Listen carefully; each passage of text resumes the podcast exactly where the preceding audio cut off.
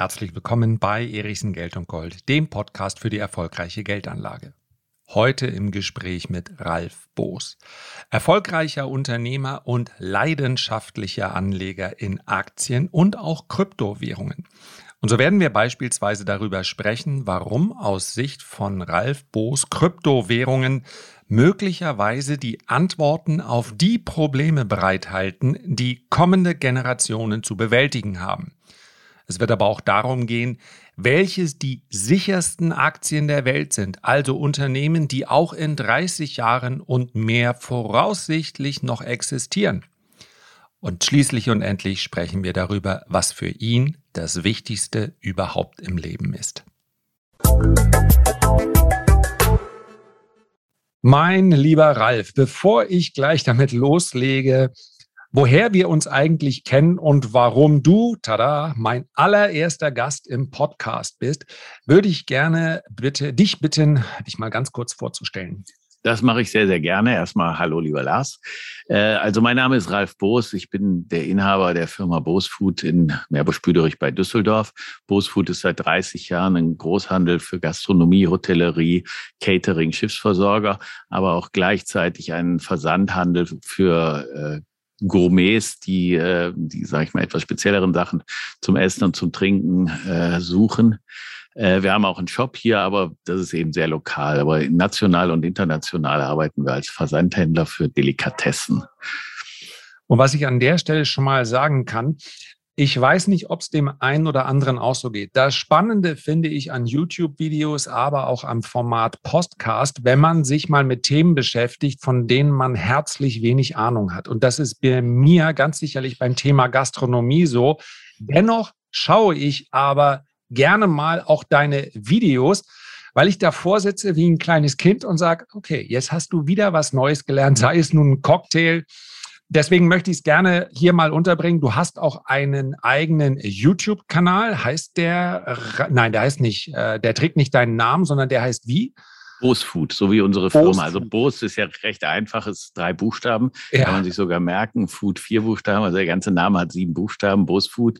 Und der YouTube-Kanal, äh, der ist auch ganz nett frequentiert, aber äh, was, wenn ich mich sich jemand hier denkt, oh, das kommt mir irgendwie bekannt vor, dann ist es sicherlich eher auch mein Podcast-Kanal, denn der ist also zigfach erfolgreicher als der YouTube-Kanal. Und wenn mich, wenn du mich schon empfiehlst, äh, wo ich mich das sehr, sehr drüber sehr freue, gerne. wo ich mich sehr drüber freue.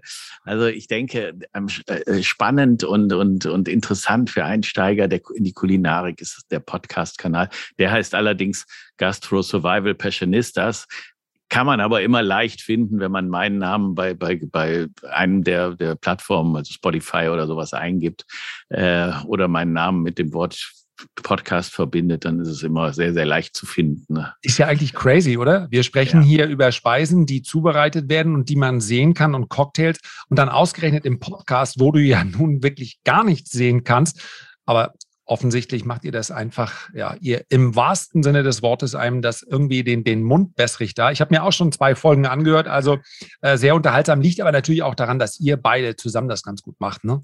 Oder beziehungsweise deine Es liegt an unseren Gästen. Es liegt an unseren Gästen. Wir haben halt ganz tolle Gäste, immer aus der, aus der Kulinarik und, und äh, das sind dann eben auch Leute, die man kennt, weil sie meistens auch schon Fernsehköche sind oder, oder äh, Sterneköche oder etwas in der Region und, und äh, da ist es auch einfacher zuzuhören, als wenn man so mit ganz, ganz Fremden äh, oder ganz Fremde im Podcast sind. Ja. Die Stimmen sind geläufig und, und die, die Themen sind allgegenwärtig. Und, äh, und wie gesagt, wir kriegen wahnsinnig viel Zuhörer-Mails und Post, die sagen, hey, das ist echt immer eine geile Stunde in der Woche, wo ihr äh, äh, wo ihr mit den Gästen plaudert. Und äh, also macht mir auch unheimlich viel Spaß. Ich bin ja. ein sehr, sehr, sehr leidenschaftlicher Podcaster geworden. Ja, merkt man auch und ist auch ein ist auch ein tolles Medium, absolut.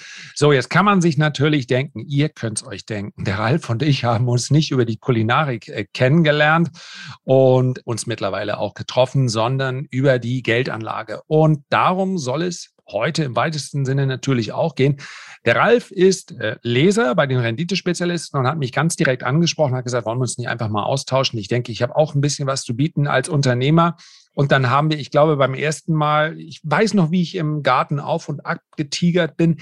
Ich glaube, wir sind dann sehr schnell auch auf Kryptowährungen äh, gekommen. Aber ich würde grundsätzlich mal gerne damit beginnen, dich zu fragen, Aktienanlage. Das ist natürlich für viele etwas, was sie als vielleicht auch als Pflichtaufgabe betrachten, weil sie sagen, ne, ich habe jetzt ein gewisses Einkommen oder hm, ich weiß möglicherweise auch als selbstständiger Unternehmer, ich muss vorsorgen, die Rente wird nicht reichen, was auch immer. Das heißt, für viele ist es eine Pflichtaufgabe. Bei dir hatte ich den Eindruck, als wir darüber gesprochen haben, dass es nun alles andere als eine Pflichtaufgabe war, und ich kann nach einigen Gesprächen auch sagen, alles, was Pflicht ist, würdest du wahrscheinlich auch irgendwann lassen, äh, sondern es hat dir einfach viel Spaß gemacht, dich mit, äh, mit, mit Aktien und dann später auch mit Kryptowährungen zu befassen. Ja, tatsächlich. Also ich bin, muss man sagen, auch vom Charakter her so jemand, der sich in so ein Thema tierisch rein äh, befüllen kann und, und lesen kann und hören kann und was immer man machen muss. Und äh, ich glaube, es ist bei Aktien, es ist so eine Art Wellenbewegung. Also man fängt ja meistens an, der, der Bankmitarbeiter empfiehlt einen einen Fonds, wo er Provisionen für kassiert. Äh, dann hört man, dass es auch ETF gibt, wo, wo es das Ganze quasi umsonst mehr oder weniger gibt. Und dann mhm. sagt man, okay, ETF da ist man irgendwie mit acht Prozent im Jahr gedeckelt.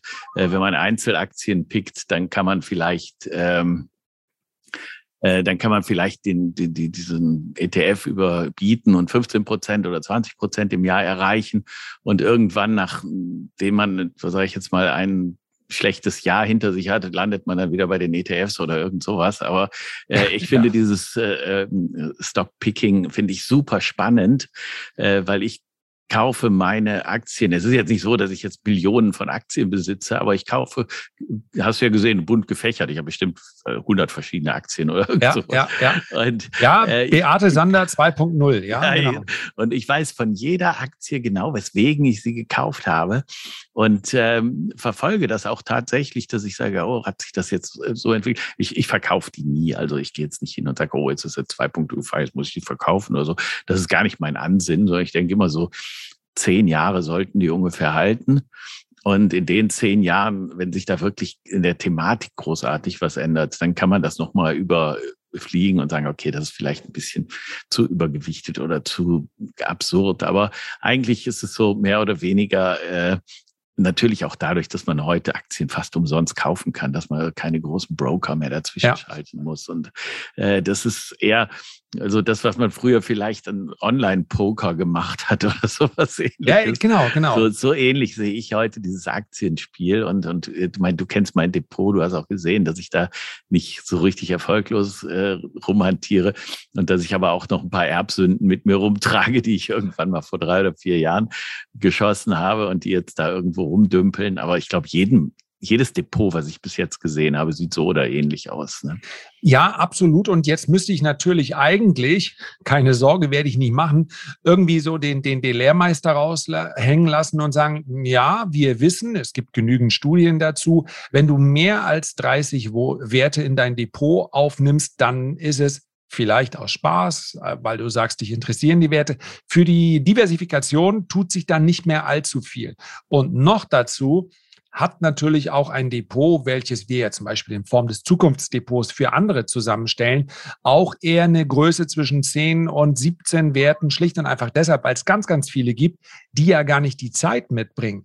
Das heißt aber natürlich nicht, dass die gute äh, Beate Sander, ja, Gott hab sie selig, oder auch ein Ralf Boos deshalb nicht 100 Werte ins Depot nehmen können. Aber, und das ist das Entscheidende, da war ja A, der Spaßfaktor ein ganz großer, sich damit zu beschäftigen. Und B, und das habe ich aus vielen Gesprächen ja auch mit rausgehört, du hast einfach auch Bock, dich um diese Dinger weiter zu kümmern. Das heißt, du verfolgst die Aktien weiter, du kaufst die nicht irgendwann, weil du in einer Zeitschrift XY irgendwo gelesen hast, so, das ist ein tolles Ding, sondern das, was man so langläufig als Due Diligence oder Research bezeichnet, das ist ja das, was dir Spaß macht. Also dich vorher intensiv mit der Firma zu beschäftigen und ihr dann, ja, vielleicht auch manchmal zu lange treu zu bleiben. Aber seien wir mal ganz ehrlich, wenn man 100 Werte Depot traden würde, rein raus, das, das wäre unglaublich schwierig. Nach welchen Kriterien sollte man das machen?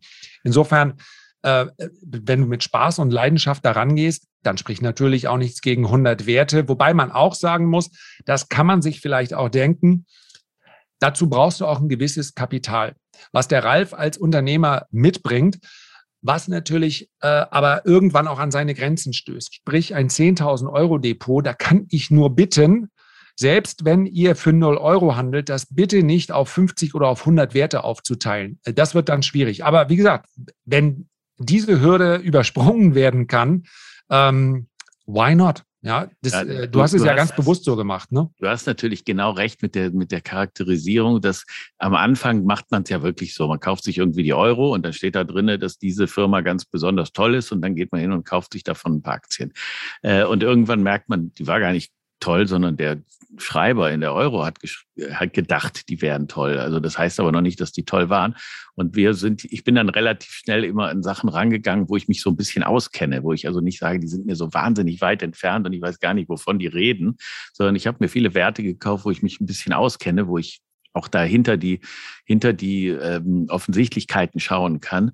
Und ähm, später habe ich eben das Le Le Lesen gelernt, das Lesen von, mhm. von, von äh, Due Diligence äh, gelernt und bin, äh, wie gesagt, ich will nicht sagen, dass ich da fanatisch bin, aber ich nehme mir jeden Tag locker eine Stunde oder zwei, um äh, mich weiterzubilden okay. und mhm. in, in, um in mich selbst zu investieren.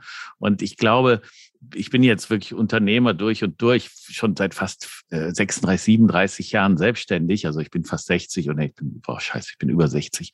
Äh, äh, ich, ich, nächstes ich Jahr bin ich 50, dann ich weiß, wie das ist, aber ach, ja. macht ja trotzdem Spaß, ne? Genau, ich, ich habe natürlich die, diese äh, Geschichte auch als, das ist natürlich auch meine Altersversorgung. Das heißt, das ist jetzt nicht nur reines Spielgeld, wie, wie, wie, vielleicht mhm. beim Pokern, sondern das ist auch meine Altersversorgung. Das heißt, ich muss da schon mit einer gewissen Ernsthaftigkeit dran gehen und, und Sachen äh, kaufen, die auch wahrscheinlich in 20 Jahren noch ähm, existent sind. Und heute, man hört das ja immer wieder, ohne Aktien wird es schwer, ne? dass man also jetzt, wenn man äh, so eine Geschichte natürlich haben wir vielleicht auch ein bisschen Immobilien irgendwo gekauft und ein bisschen physisches Edelmetall oder so, aber ja. das, die, die reine äh, Altersversorgung geht wahrscheinlich eher über diese Aktiendepot oder über die, die, die, was du eben angesprochen hast, die Kryptowährung, ähm, die ich persönlich wirklich super spannend finde, aber gar nicht die Kryptowährung selber, sondern ich finde dieses äh, drumherum, also diese Blockchain, die finde ich spannend. Mhm. Das ist was, wo ich sage, also da kann, in solche Ideen kann ich mich auch verlieben und sagen, ey, das ist vielleicht es hört sich jetzt vielleicht hochgestochen an, aber das ist vielleicht, wenn wir diese normalen Zyklen draußen betrachten, ist, ist die Blockchain vielleicht die Rettung dieser Generation oder der nächsten Generation, denn äh, im Augenblick sieht ja alles nicht so rosig aus, sagen wir mal. Also für jetzt, wenn ich rede jetzt mal über meine Kinder und meine Enkelkinder, mhm. ähm, für die sehe ich das jetzt nicht alles so rosig wie vielleicht in den 70er Jahren oder in den 80er Jahren für uns die Zukunft ausgesehen hat. Ja. Und, ähm, und ich denke, dass so etwas auch passieren muss, was auch eventuell über die Blockchain eingeleitet werden kann, dass also Leute, die heute wirklich abgeschnitten sind von jeder Art von, von Wohlstand und von jeder Art von Markt, dass die plötzlich einen Zugang zu einem Markt kriegen, weil die Institutionen dazwischen durch die Blockchain ausgeschaltet werden. Aber das ist, glaube ich, ein bisschen jetzt zu theoretisch für die. Nee, aber, das, aber es ist trotzdem Podcast, ein spannendes ne? Thema, weil es natürlich auch zeigt, dass man das anders denken kann, als ich kaufe das jetzt und mit dem Ziel, ich möchte in zwei oder drei oder in fünf, ja, vielleicht dauert es äh, sogar zehn Jahre steinreich sein, sondern ich kaufe das, weil die Idee dahinter etwas verspricht, vielleicht eine Lösung verspricht auf Probleme, die wir heute haben und die so nicht angegangen werden können. Deswegen finde ich auch, man kann es von zwei Seiten betrachten. Zum einen, so wie du es gerade besprochen hast, das ist ja philosophisch, wäre jetzt zu hochtrabend, aber zumindest mal zu sagen, wir haben heute halt ganz andere Probleme. Vielleicht können wir die mit dieser Blockchain, die ja letztendlich äh, eine, eine Form des Vertrauens auch ermöglicht. Ja, das ist ja, äh, du, du schaltest da ja ganze Instanzen mit aus die hier wirklich vielleicht äh, dann Dinge lösen. Und Bitcoin oder Ethereum sind dann einfach nur die Währungen, mit der das Ganze dann startet und die dafür sorgen, dass man hier ein gewisses Vertrauen entwickelt. Und deswegen habe ich auch in dieser ganzen Thematik immer im Kopf, Makler. Wir haben richtig viele Makler und ich möchte niemanden mag, niemanden möchte ich irgendwas Böses, wenn er makelt. Als Immobilienmakler oder als äh, Verkäufer von Autos oder Makler von Versicherungen. Nur wenn du den Blockchain-Gedanken zu Ende denkst, dann brauchst du viele dieser Instanzen nicht mehr. Das habe ich neulich gedacht, als diese, ähm, ja, wie heißt die, heißt die Auto 1? Ich komme wirklich nicht auf diese, diese IPO von der, äh, von der, ja, ja, also ja, ja. da habe ich gedacht, das ist, ja, ich verstehe das, das ist für mich aber irgendwo auch ein Peak von einer Entwicklung. Ja, ja das, denn diese Börsen, du brauchst eigentlich niemanden mehr heute, im Moment vielleicht schon noch, klar, im Immobilienbereich, aber ganz ehrlich, und ich hoffe, mir steigen jetzt nicht die Leute aufs Dach. Der Immobilienmakler wird neue Wege finden, zu Recht auch Geld zu verdienen. Aber dass du letztendlich fünf oder vier oder sechs Prozent dazwischen bezahlst, auch im Immobilienbereich äh, äh, bezogen auf die Notare, jetzt kriege ich gleich noch mehr Ärger, aber ja. wo du sagst, das ist ja eigentlich, wenn du bewerkstelligen könntest, dass zwei Parteien sich 100%ig sicher vertrauen können, dann ist da natürlich wirklich viel, was da auch eingespart werden kann. Ne? Ja, aber das ist ja heute, äh, dasselbe, was man sagt, Amazon macht die Innenstädte kaputt oder die Plattformen, die, die Reiseplattformen oder die, die, die Airbnbs oder Uber, Uber macht das Taxiwesen kaputt oder so. Das, äh, man, man kann diese Uhr einfach nicht zurückdrehen. Ne? Man hätte ja auch sagen können, als man den, den, den, den Bagger erfunden hat, das geht nicht, weil dann sind ja 100 Leute mit Schaufeln arbeitslos oder irgendwas. Ja, ne? klar. Das, also die Entwicklung ist so, wie sie ist. Und äh, wenn man jetzt sagt, wir stellen uns gegen die Technik, wie es ja vielleicht die, die Chinesen oder die Türken Türken gerade machen, dass sie sagen, also wir wollen das alles, dieses Teufelszeug äh, nicht, weil wir es nicht mehr kontrollieren können, ähm, ist das natürlich genauso eine Chance für die äh, südamerikanischen Länder, für die, ähm, für die afrikanischen Länder plötzlich ein Entree in den Markt reinzukriegen. Mhm. Und vielleicht ist das dann der Markt, der heute den Maklern und den, den Autohändlern gehört, dass die dann sagen, okay, das wird alles ein bisschen internationaler. Und jetzt haben wir ein neues äh, Feld, was wir bearbeiten können, was wir, ähm, also ich meine jetzt nicht dieselben Personen, aber diese Menge ja, an Personen, die heute Immobilienmakler sind, sind dann vielleicht irgendwann die äh, Leute, die für, für, für Afrikaner die Welt ähm, äh, umgraben und, und, und, und diesen neuen Wohlstand in Afrika oder in Südamerika begleiten. Also ich denke immer bei diesen ganzen Sachen, als man gesagt hat, hey, äh, warum wollt ihr denn Lebensmittelversandhandel machen? Ne, da kommt doch sowieso Amazon und putzt euch weg. Nee, Amazon ist ganz gut, aber wir sind einfach besser und wir müssen auch besser sein als Amazon, weil sonst haben wir keine Chance am Markt. Und alle, die sagen, Amazon ist ganz gut und wir sind besser als Amazon, denen ihre Firma wird auch funktionieren. Ja, und dann aber alle sagen, okay, wir gucken uns, weiß ich, so diesen Amazon wie so einen Ölgötzen an und erstarren vor Ehrfurcht, weil die so schnell sind. Nee, muss halt ein bisschen schneller sein. Dann äh, klappt es auch bei dir und da muss es besser sein. Exakt, das ist es auch. Und ich kann in, natürlich stehen dahinter auch mal Einzelschicksale. Ja, und ich habe äh, auch ein, zwei im Bekanntenkreis, die sagen ja in der Innenstadt, das ist einfach äh, tot und wir, wir, können das nicht mehr machen. Die Leute bestellen ja alle online und dann kommen große Petitionen. Und wie gesagt, ich kann das menschlich auch immer nachvollziehen und habe sowas auch schon unterschrieben. Keine Frage, weil mir das einfach leid tut. Und es geht ja so rasend schnell. Und natürlich weiß Amazon auch in der Regel, was sie machen wenn ich äh, gucke im Bereich Apotheken und so weiter, aber dennoch eröffnen derzeit ganz viele Menschen eine Apotheke. Nur die Frage ist doch, Willst du dich wirklich dagegen stellen? Glaubst du, dass du mit Petitionen oder dass äh, Kommunen dann sagen, wir machen unsere Städte dann ähm, ja wir versuchen in Konkurrenz zu Amazon zu treten. Das funktioniert so oder so nicht. Dann musst du das ganze Erlebnis so attraktiv machen, dass die Leute sagen, ja, ich will aber dahin, weil das kann mir Amazon nicht bieten. Da kann man sich jetzt ganz lange drüber ärgern, was da passiert ist, aber das ist ja absolut nicht zurückzudrehen. Ganz genau. Und genau so ist es eben auch mit, mit Kryptos. Äh, sicherlich wird, also der Kryptomarkt hat keine Lobby. Also es gibt jetzt keine äh, Industrievertreterschaft, die den Kryptomarkt unterstützt, weil das ist so dezentral halt. Ähm, das heißt, die, der ist auch ein bisschen weak, wenn, wenn jetzt also irgendwo, da vor ein paar Monaten war Elon Musk, der äh, irgendwie gesagt hat, wir nehmen jetzt doch keine Bitcoins zur Bezahlung an, äh, dann kachelt der Markt direkt 30 Prozent runter. Und jetzt hat halt China gesagt, wir haben jetzt zum elften Mal hinter hintereinander betont, dass China, in, in, äh, in China Bitcoins mehr oder weniger illegal sind. Ähm, und dann kachelt es wieder runter, weil denen noch die Stärke und die Lobby halt einfach fehlt. Aber das Projekt Das Projekt halte ich für so epochal. Also ich freue mich jeden, jedes Mal ein Loch im Bauch, wenn, wenn, wenn eine von den Kryptowährungen die relevant sind, also nicht diese Meme-Coins, mhm. sondern diese relevanten Kryptowährungen, äh, nach oben geht und wenn wenn es eine neue Adaption in, in, ins richtige Leben gibt von von von ähm, Blockchain ins richtige Leben. Also wie gesagt, weil ich denke, das ist die Zukunft und in 20 Jahren wird man genauso wie heute die Kinder, wenn man die Kinder sagt, vor 30 Jahren hatten wir gar keinen Computer, dann sagen die, ja, und wie seid ihr ins Internet gekommen? Die können sich gar nicht vorstellen. Ja, genau. Ja, das Internet, das wird sich sicherlich nicht durchsetzen. Wer will genau, denn sowas? Genau, aber die, die können sich gar nicht vorstellen, dass es mal eine Zeit ohne Internet gab. Und genauso denke ich, dass wir in 20 Jahren uns vor, nicht gar nicht vorstellen können, dass wir noch für jeden Mist zum Notar rennen mussten, wo es ja. doch Smart Contracts gibt auf, auf der Blockchain, wo nur zwei Leute ja.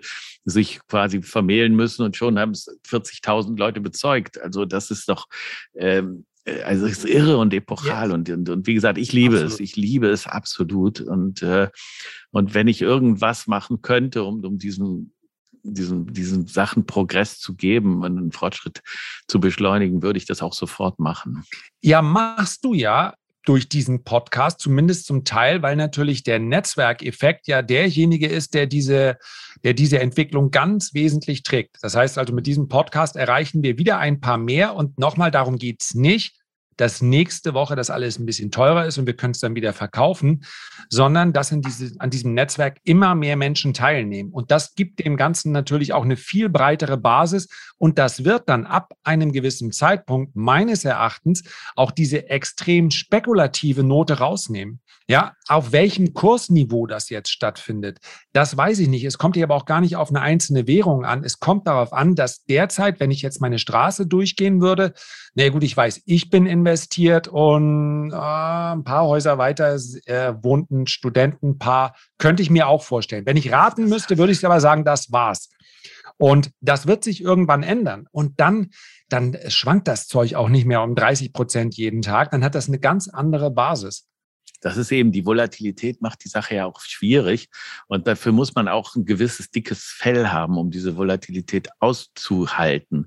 Äh, wenn man das nicht aushält, dann, dann quält man sich mit solchen ja. Sachen. Aber ähm, bis, bisher war es halt immer so, dass alle die, die Early Adapters waren, also die früh eingestiegen sind, äh, haben alle schon bessere Zeiten erlebt und schlechtere Zeiten, aber die, umso früher man eingestiegen ist, umso egaler kann es eigentlich einem sein. Ich glaube, heute war der Bitcoin bei 42, ähm, also 42.000 Dollar.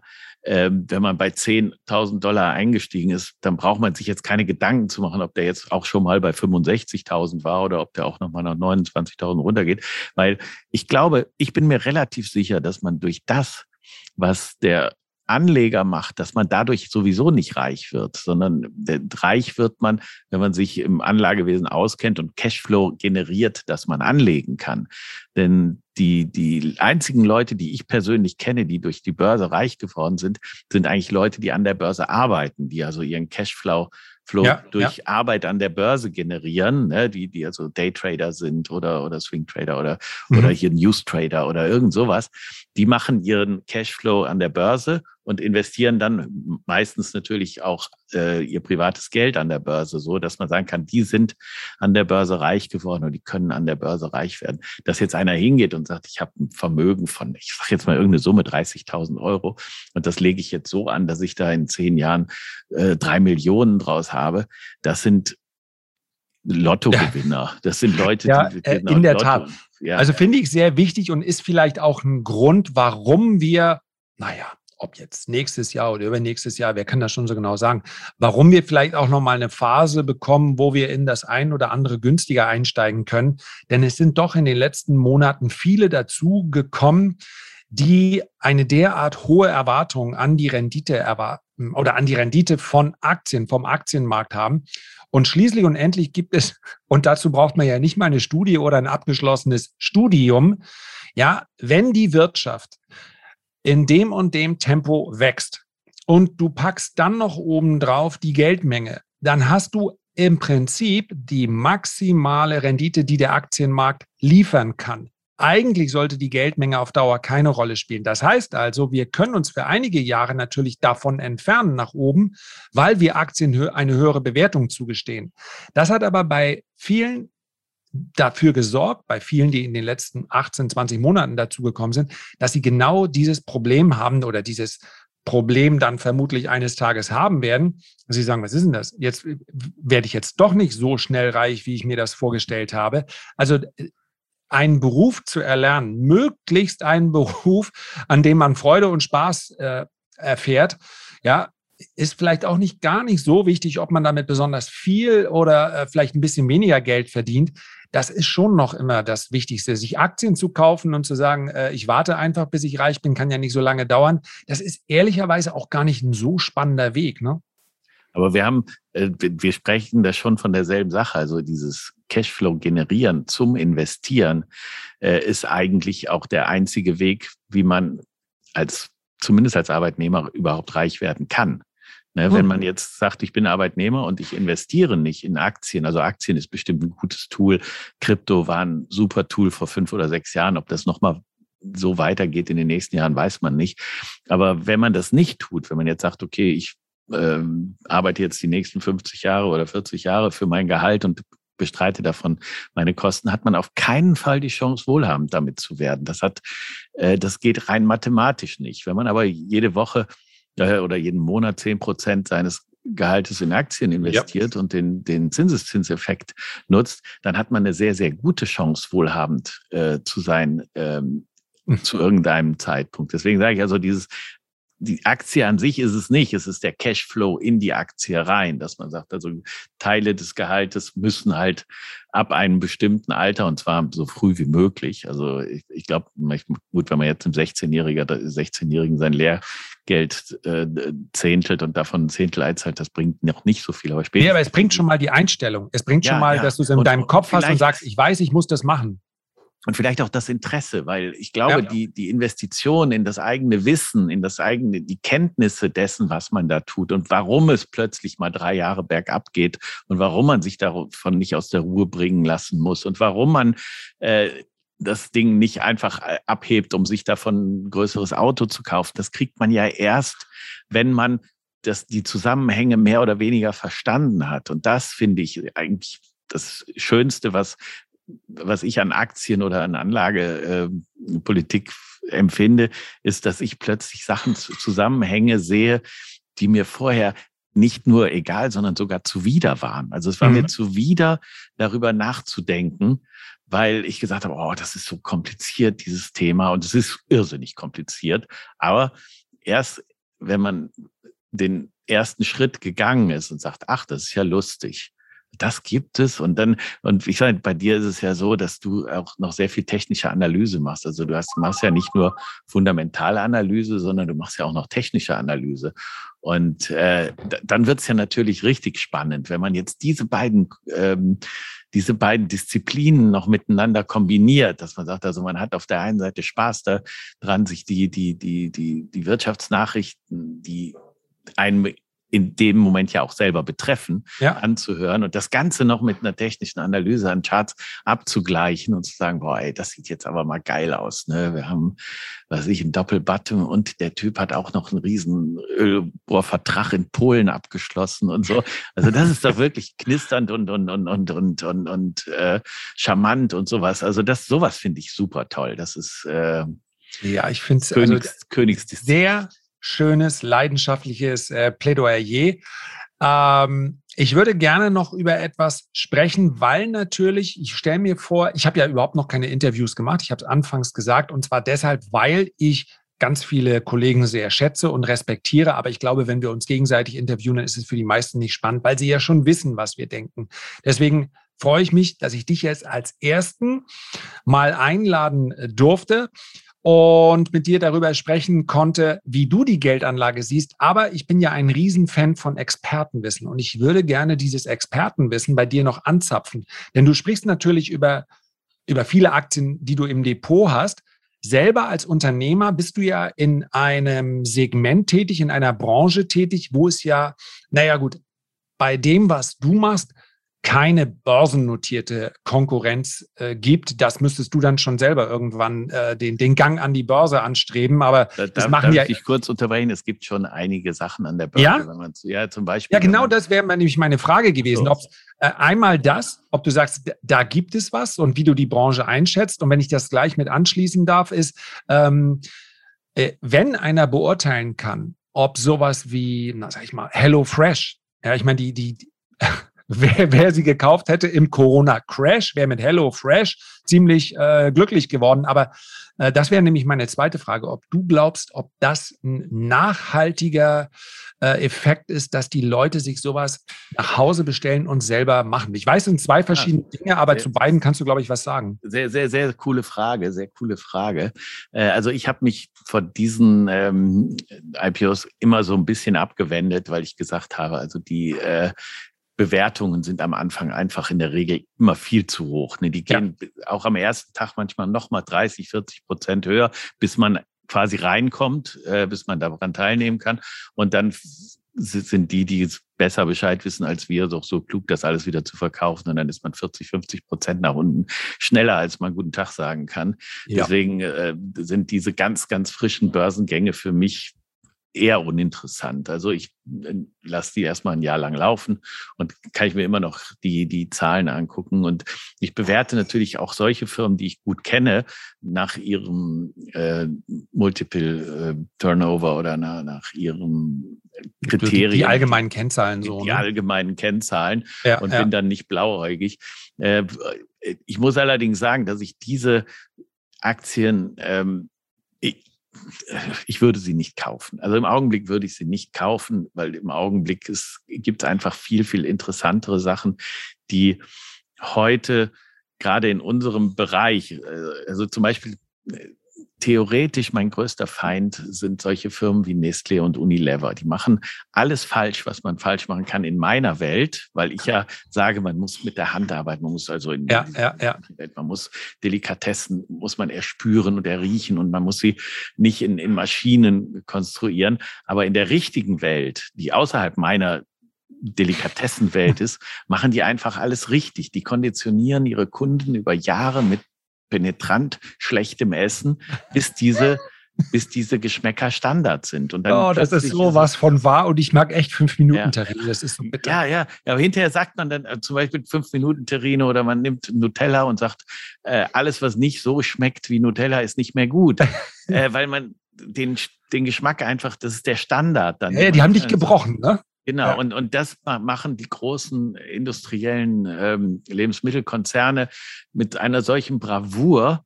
Und ich bin ja jetzt, wie gesagt, ich habe ja gesagt, ich, ich kenne mich in dieser Szene recht gut aus. Deswegen weiß ich, machen die das richtig oder machen die das falsch? Ist das gefährlich oder ist das ungefährlich? Und wenn ich jetzt wirklich in der Situation wäre, dass ich sagen würde, ich habe eine gewisse Menge Kapital und dieses Kapital muss ich für 30 Jahre ähm, festlegen oder so, dass ich von den Dividenden oder von den Dividenden und dem vielleicht kleiner werdenden Kapital leben müsste, würde ich mich ganz sicher auf solche Unternehmen wie Unilever und Nestle stürzen okay. oder vielleicht auch auf Kraftfood oder äh, mhm. sowas. Äh, das, weil die wird es in 30 Jahren noch genauso gesund und genauso äh, omnipräsent geben, wie es die heute gibt. Und umso größer diese Lebensmittelindustriefirmen sind, umso sicherer sind die auch. Und das Einzige, was die manchmal ein bisschen runterhaut, ist, wenn sie Fusionen eingehen. Wenn die sagt, so eine ganz das große. Das hat bei Kraft Food nicht so gut funktioniert genau, mit Heinz, eine ganz ne? große, eine ganz große kauft. Ne? Wenn also, und vielleicht noch eine kauft, die größer ist als man selber. Und äh, dann müssen diese Netze miteinander fusionieren. Das ist eine unglaubliche, man kann jetzt als, als Lebensmittelkonzern oder als Industrieproduzent hingehen und sagen, ich nehme eine kleine Firma, und deren stülpe ich dann meinen SAP äh, über ihre Software und das kostet 100.000 Euro und dann läuft das oder kostet 200.000. Ja. Wenn aber zwei Milliardenkonzerne miteinander fusionieren und verschiedene Softwareprogramme aufeinander abgleichen müssen, damit die nicht mit zwei Außendienstlern zu ein und demselben Kunden immer rennen und solche Sachen, ja. das kostet also ich, ich weiß von Firmen, wo die nach 400 Millionen Investitionen abgebrochen haben und gesagt haben, wir kriegen es nicht hin. Ja. Wir müssen uns was Neues einfallen lassen und so. Und das macht auf der einen Seite natürlich den Börsenwert kaputt, weil die dadurch äh, kein, kein Wachstum im, im, im Profit mehr haben, keinen Stillstand im Umsatz und so weiter. Und äh, das ist aber auch das Einzige. Also wie gesagt, die Fusionen von ganz großen Playern in, in, in diesem äh, Genre. Ansonsten ist das aus Anlegersicht das Beste, was man und sicherste, was man machen kann. Gibt nicht, ist nicht spannend, ne? gibt jetzt keine großen Wachstumszahlen, aber gibt immer eine lustige Dividende und, äh, und man kann sich eben darauf verlassen, dass Hunger, Hunger, Krieg, alles Mögliche kann passieren. Diese Firmen wird es geben. Die haben ein, ein Recht auf Ewigkeit, ja, ja. ein Recht an allen Krisen vorbei. Naja, und man muss ja dazu sagen, nicht spannend. Klar, du hast ja ganz am Anfang dieses Podcasts gesagt, was irgendwo auch deine Erwartungshaltung ist ähm, hinsichtlich der Anlage in Einzelaktien. Nur wenn wir all diejenigen nehmen, die ja nicht nur 0% Rendite erzielen, sondern derzeit im Jahr mit einem Vermögensverlust von 4 bis 5% rechnen müssen, dann werden natürlich auch solche Konsumunternehmen oder solche Konsumaktien ähm, äh, sofort hoch attraktiv. Weil, wie du schon sagst, was soll passieren um dich herum, dass dieses, diese Firmen dann, ja, selbst während des Corona-Crash konntest du durch den Supermarkt gehen, alle waren besorgt und da war dir irgendwie klar, ja, hier im Supermarkt streiten sie sich um die Produkte, aber immer noch. Wer ja, bastelt denn diese Produkte gerade zusammen? Und das ist natürlich kein ausgewogenes Portfolio. Aber wenn du es ganz sicher haben willst, dann schaust du auf Konsum, vielleicht noch ein bisschen auf Energie und kannst das Ganze auch sehr, sehr defensiv gestalten. Absolut. Und du hast natürlich auch tatsächlich im, im, im Bereich äh, von Lebensmitteln hast du natürlich auch äh, Spezialisten, die sechs, sage ich jetzt mal, Produ Produkte machen, die für den Endverbraucher nicht so attraktiv ist, die mehr in der Gastronomie getrunken oder gegessen werden. Äh, die kriegen natürlich so eine Krise eher mit als jetzt Leute, die jetzt eine gewisse Menge von einem Lebensmittel produzieren und was eine gewisse Menge von Kunden braucht, weil diese Menge von Kunden wird durch eine Krise nicht geringer, ne? sondern ja. die, das verlagert sich vielleicht. Es gibt dann Sachen, die werden dann eher zu Hause gekocht als im Restaurant gegessen, aber am Endeffekt, am Ende des Tages ähm, ist es dieselbe Menge, die, die, die, die benutzt wird. Und äh, deswegen sage ich ja so, die, wenn man ganz sicher fahren will, dann, dann ist die Lebensmittelbranche schon eine gute. Und was wir eben gesagt haben, auch aus meinem Mitbewerberkreis, die Metro, hat ja einen großen Konzern gekauft, der hieß Rangis Express oder heißt Rangis Express und gehört quasi mit noch zwei anderen in, in unsere Liga rein, der, der, der Feinkost- und Delikatessenhändler für Gastronomen und Gourmets. Okay. Äh, und trotzdem ist die Mutter an der Börse gehandelt. Ne? Also ich bin kein ja. großer Freund der Metro-Aktie und werde das auch nie werden. Ähm, aber sie ist trotzdem äh, quasi, ist das so ein Typ wie ich, hier der, der, der, der Geschäftsführer von Ranges Express, der, der sein Leben in, in, in Delikatessen verbringen darf und äh, muss trotzdem morgens gucken, wie stehen denn unsere Aktien heute. Ne? Ja, das ist natürlich auch ähm, ja ist wahrscheinlich ein zweischneidiges Schwert für ein Unternehmer. Ne? Auf der einen Seite ist das gerade jetzt vermutlich, wenn man sich anschaut, mit welchen Multiples da diese Deals über die Bühne gehen, finanziell ist es sicherlich nicht unattraktiv. Da muss sich dann keiner mehr Sorgen machen, auch noch äh, viele Generationen später. Auf der anderen Seite, wenn das dein Baby ist und äh, quartalsweise musst du da äh, in irgendeiner Art und Weise Bericht ablegen und dann womöglich dir noch von einer, äh, von Roland Berger erzählen lassen, was du besser machen solltest bei dir. Das will vielleicht auch nicht jeder, ne? Ja, es ist ja natürlich in der Aktiengesellschaft, ist ja der wichtigste Mann nicht mehr der, der, der Einkäufer oder der Verkäufer wie bei uns. Bei uns ist also der Einkauf ist immens wichtig, dass er die Qualitäten abschätzen kann. Der Verkauf ist extrem wichtig, weil er quasi das Einzigste ist, was Geld ins Haus bringt und, mhm. und, die Qualität unserer Dienstleistungen widerspiegelt. Also von uns, es kriegt ja keiner mit, was wir für eine QM oder was wir für eine IT oder sowas haben. Sondern ja. das Einzige, was man von uns mitkriegt, das sind unsere Vertriebsleute, also unsere Verkäufer, unsere Berater am Telefon. Aber in der AG bist, dann ist der Controller der wichtigste Mann. Ne? Also da gibt's mal gar nichts. Das, der Einkauf hat zu schweigen, der Verkauf hat zu schweigen, der Controller sagt, wo es lang geht. Und äh, das ist natürlich für Typen wie uns, die noch sage ich jetzt mal, im richtigen Leben stehen, äh, Albtraum, Albtraum ohne Ende. Ne? Äh, dem entnehme ich, wir werden Bose Foods Aktien so schnell nicht an der Börse finden. Ne? Nee, nee, aber ähm, ich sage halt, die, die, die, diese Aktien, äh, Euphorie. Ich habe heute über eine Aktie gelesen, ein Mörderbericht, und dann machen die insgesamt 110 Millionen Umsatz, was ich jetzt eigentlich für so eine Aktiengesellschaft wahnsinnig wenig finde.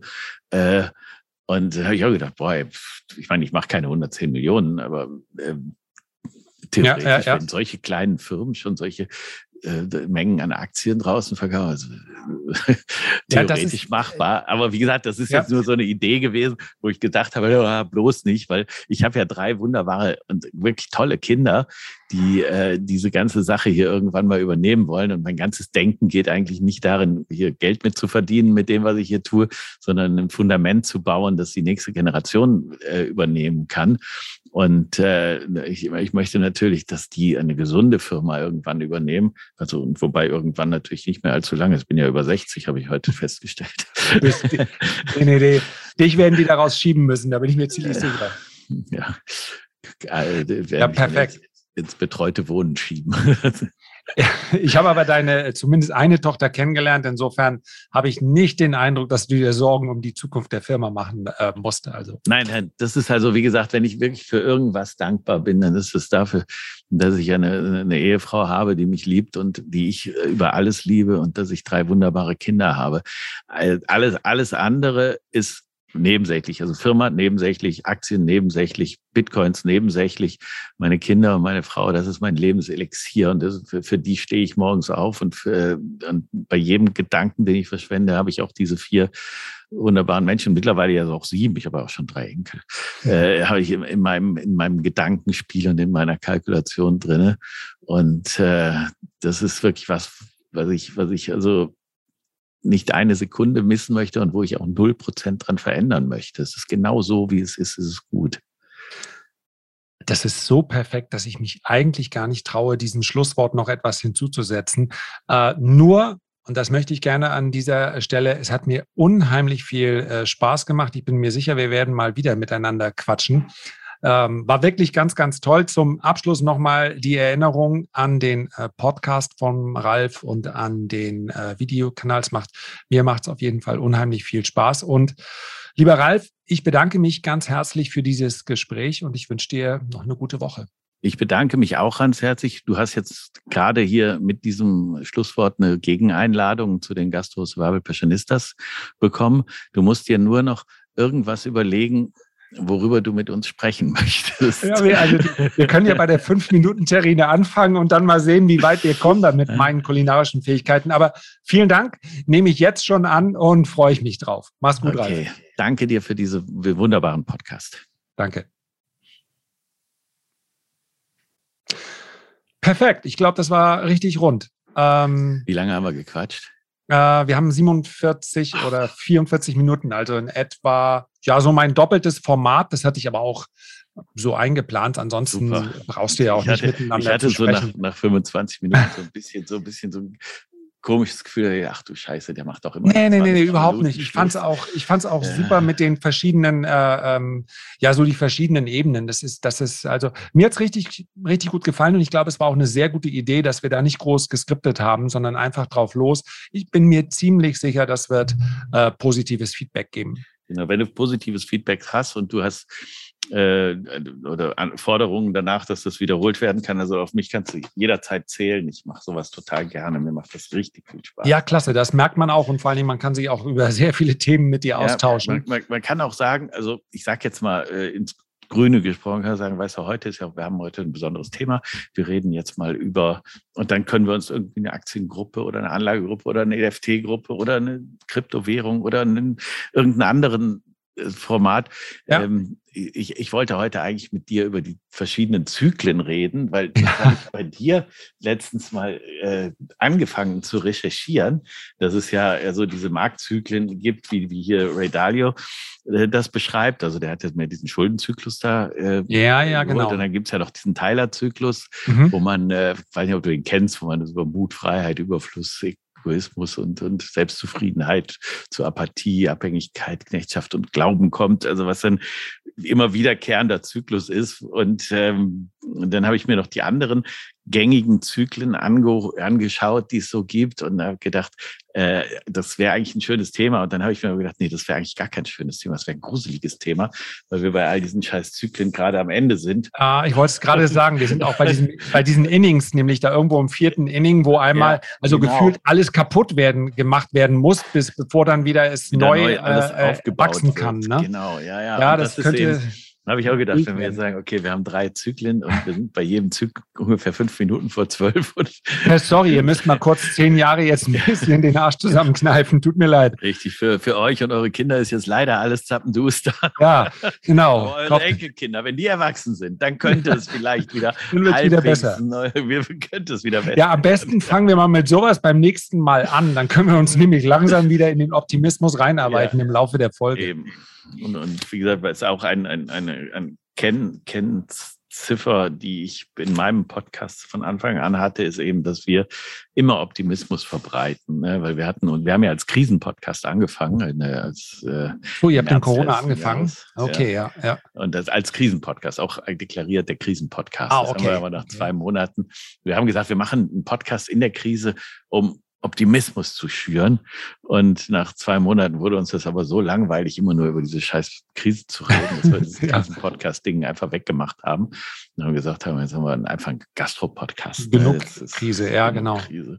Ja. Wir haben auch nicht gedacht, dass das 18 Monate anhält. Also, ja, Podcast sagen. ist aber allgemein, muss man ja sehen. Man sieht es immer äh, links und rechts, wenn man guckt, was die Großen auch investieren. Also ähm, Amazon hat Boris Becker sich geholt und hat ihn äh, podcasten lassen von, wie heißt der, Johannes B. Kerner. Jetzt waren ja. gerade Lanz und äh, Precht. Also die ähm, Podcast ist absolut ein Medium, was, was, äh, was noch deutlich wächst, glaube ich. Ja. Ist auch angenehm. Du kannst es überall hören. Mache ich auch. Beim Sport, ja. beim Autofahren. Das kannst du ja mit Für, YouTube schwer machen. Ne? Deswegen, deswegen haben wir auch so wenig im Verhältnis. Wir machen ja 15.000 Klicks auf, äh, auf, ähm, auf Spotify. Ja. Für die, für die, für die ähm, Podcasts, aber nur, weiß ich, 1000 Klicks für die Filme, wenn die, und dafür brauchen die schon fast zwei Monate oder irgend sowas. Ne? Die Podcasts sind nach, nach 10, 15 Tagen haben die schon äh, äh, äh fünfstellige Hörerzahlen, weil die ganzen Köche, die uns hören, das sind ja meistens äh, Profis, die uns kennen, die überhaupt, also nicht, die hören uns ja deswegen, weil sie uns kennen. Ne? Also die, ja. geht ja jetzt keiner hin und sagt, ich höre mir jetzt einen, einen Kunst. Podcast an, wenn ich den Künstler oder den Podcaster gar nicht kenne, sondern bei uns ist es so, die Gastronomen kennen uns alle und die kriegen jede Woche auch eine Mail, wo drin steht, wir haben nächste Woche äh, den und den in unserem Podcast oder ab sofort. Ja, das ist gut, ja. Podcast. Ähm, und die haben alle am Tag fünf oder sechs Mal die Situation, wo die mal eben eine rauchen gehen können, wo die mal eben irgendwie in den Keller müssen und irgendwas schnippeln müssen oder irgend sowas, wo die sagen, oh, jetzt kann ich mal kurz Kopfhörer rein und Podcast machen. Aber ich kann nicht da draußen stehen und mir ein YouTube-Video angucken oder ja. auf dem Weg zur Arbeit. Ja, genau. Du kannst Podcast sowas. auch super stoppen und später weiterhören. Das ja, machst du beim Video auch nicht gern. Richtig. Ja. Nee, hm. äh, absolut, ja. Perfekt. Ja. Ralf, und vielen Dank. Ähm, jeder, jederzeit gerne. ja, das, da, auf das Angebot werde ich gerne zurückkommen. Und ich werde dir ähm, noch einen äh, Link schicken. Ich weiß jetzt nicht genau. Also auf jeden Fall äh, nächste Woche. Habe ich dir, ich habe dir, glaube ich, schon gesagt, Donnerstag, oder?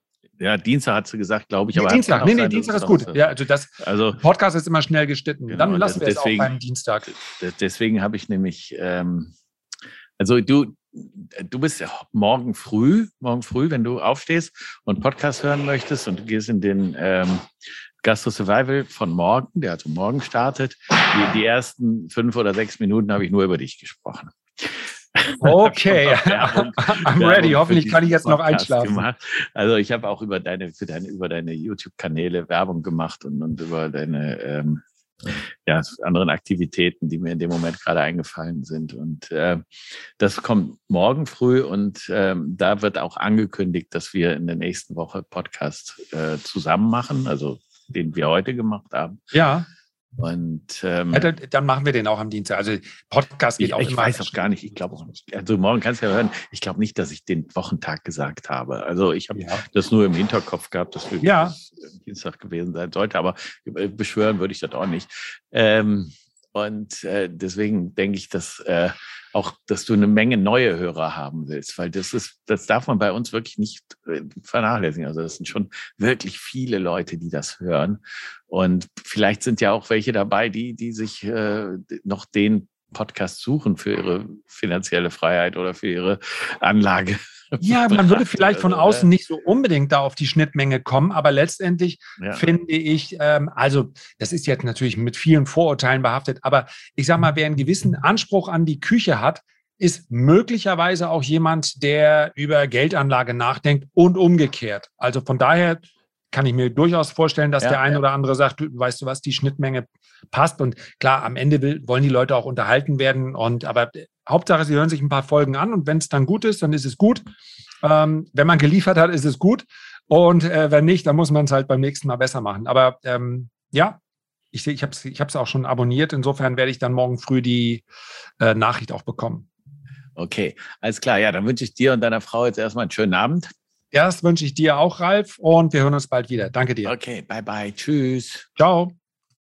Wenn dir die heutige Folge gefallen hat, dann freue ich mich über ein positives Feedback, vielleicht sogar über einen positiven Kommentar. Am allermeisten freue ich mich aber, wenn wir uns beim nächsten Mal gesund und munter wieder hören. Bis dahin liebe Grüße, dein Lars.